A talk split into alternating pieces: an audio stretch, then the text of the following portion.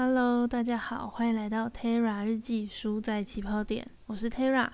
今天我们要讲的是由艾米丽·勃朗特所著作的世界名著《笑风山庄》，也就是耳熟能详的《咆哮山庄》。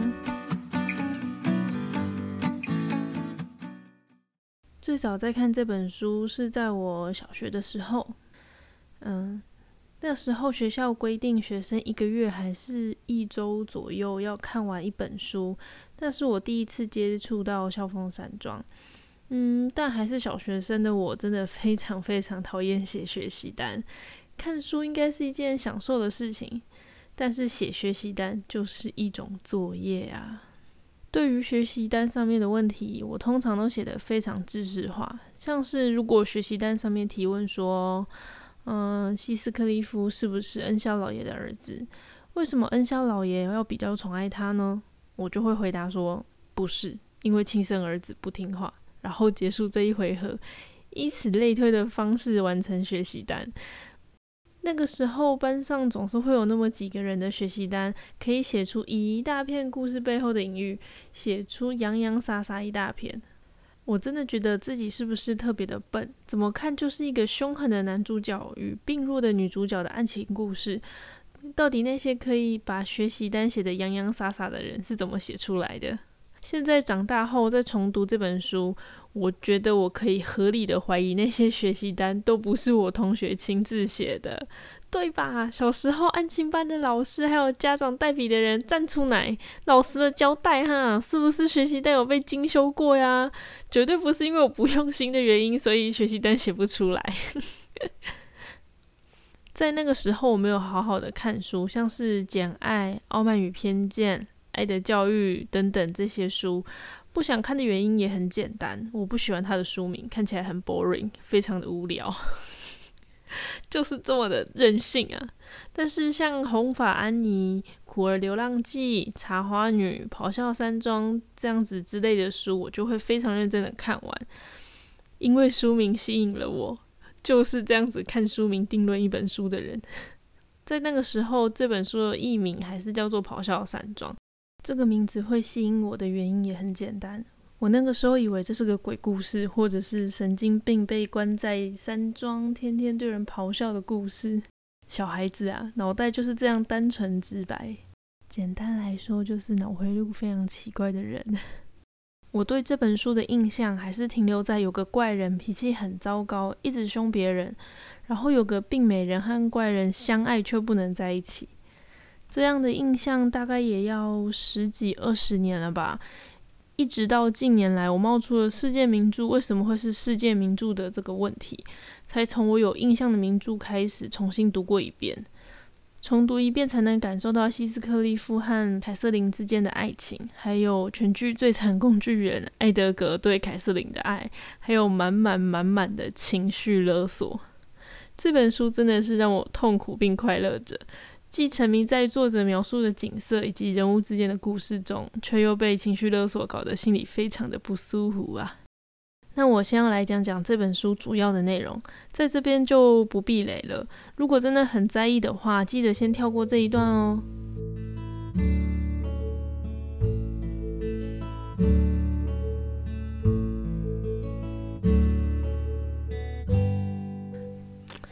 故事的开头由洛克伍德租下了东翔山庄，并以礼貌为由拜访了住在校风山庄的房东希斯克利夫时，见到了漂亮的小寡妇，心生爱慕。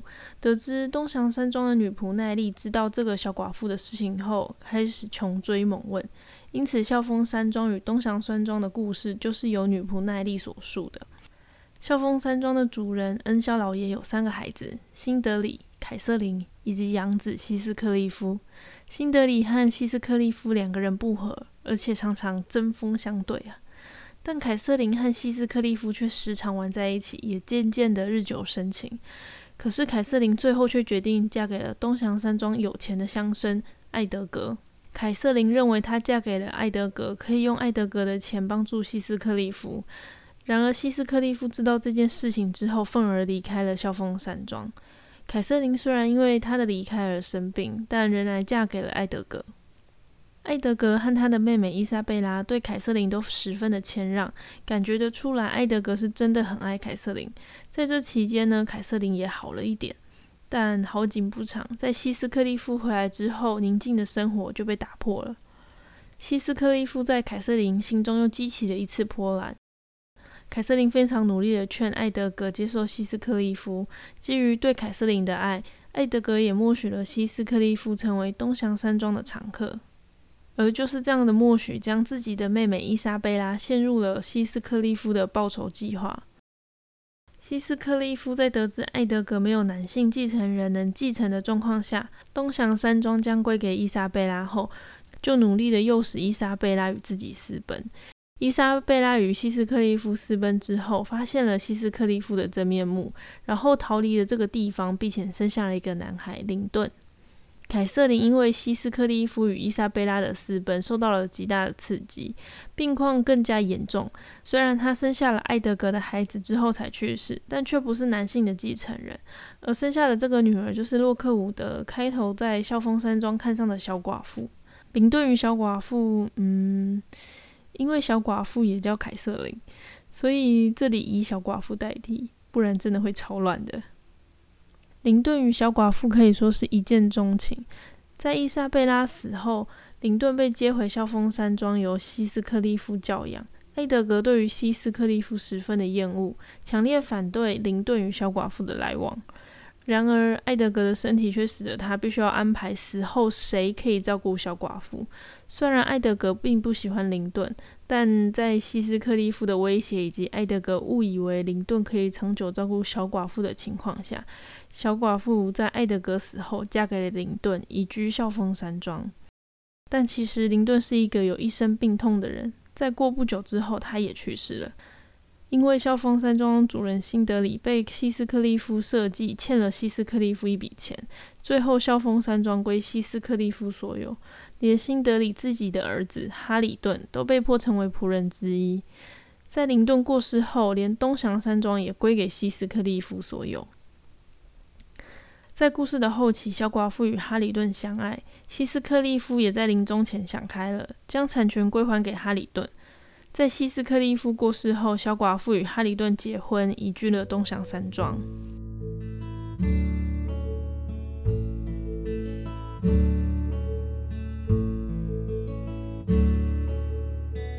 啊，让我喘口气。讲完这个故事真的很难，时间线不好拉，而且外国人好像很流行用名字纪念人，所以人名常常重复。在亚洲好像比较少有这种状况。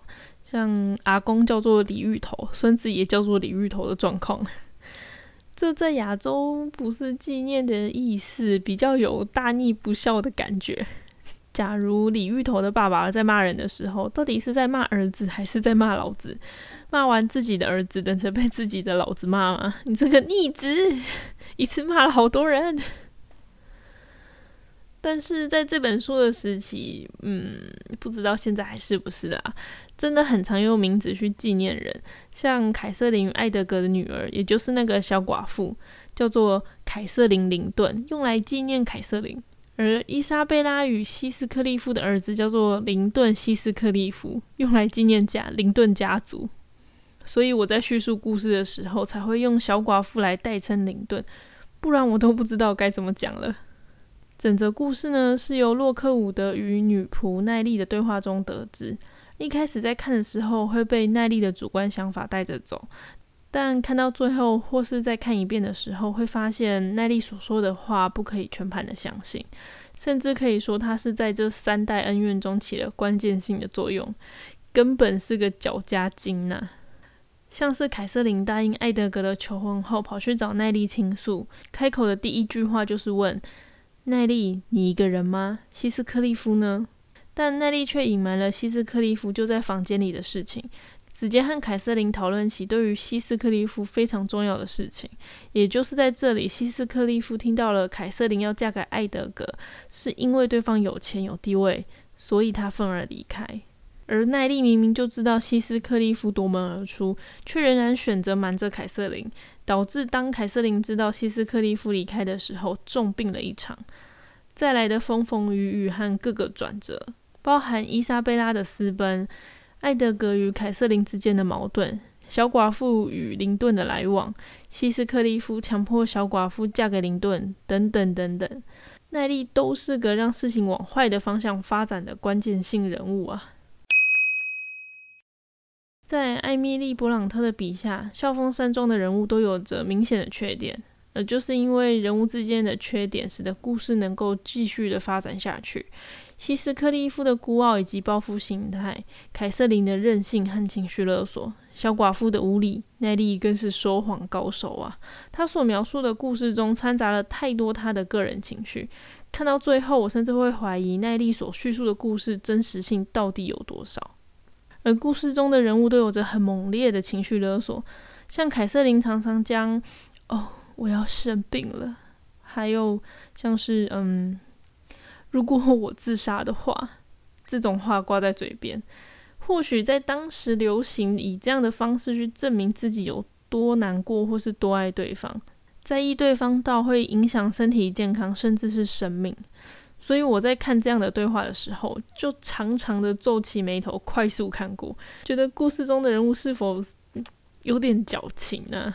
我甚至都觉得勃朗特三姐妹出版书籍时，之所以《校风山庄》没有被出版的原因，可能是对于这样的情绪勒索以及西斯克利夫极端的性格感到有点不舒服吧。至少我在看这本书的时候，常常觉得 有点痛苦啊。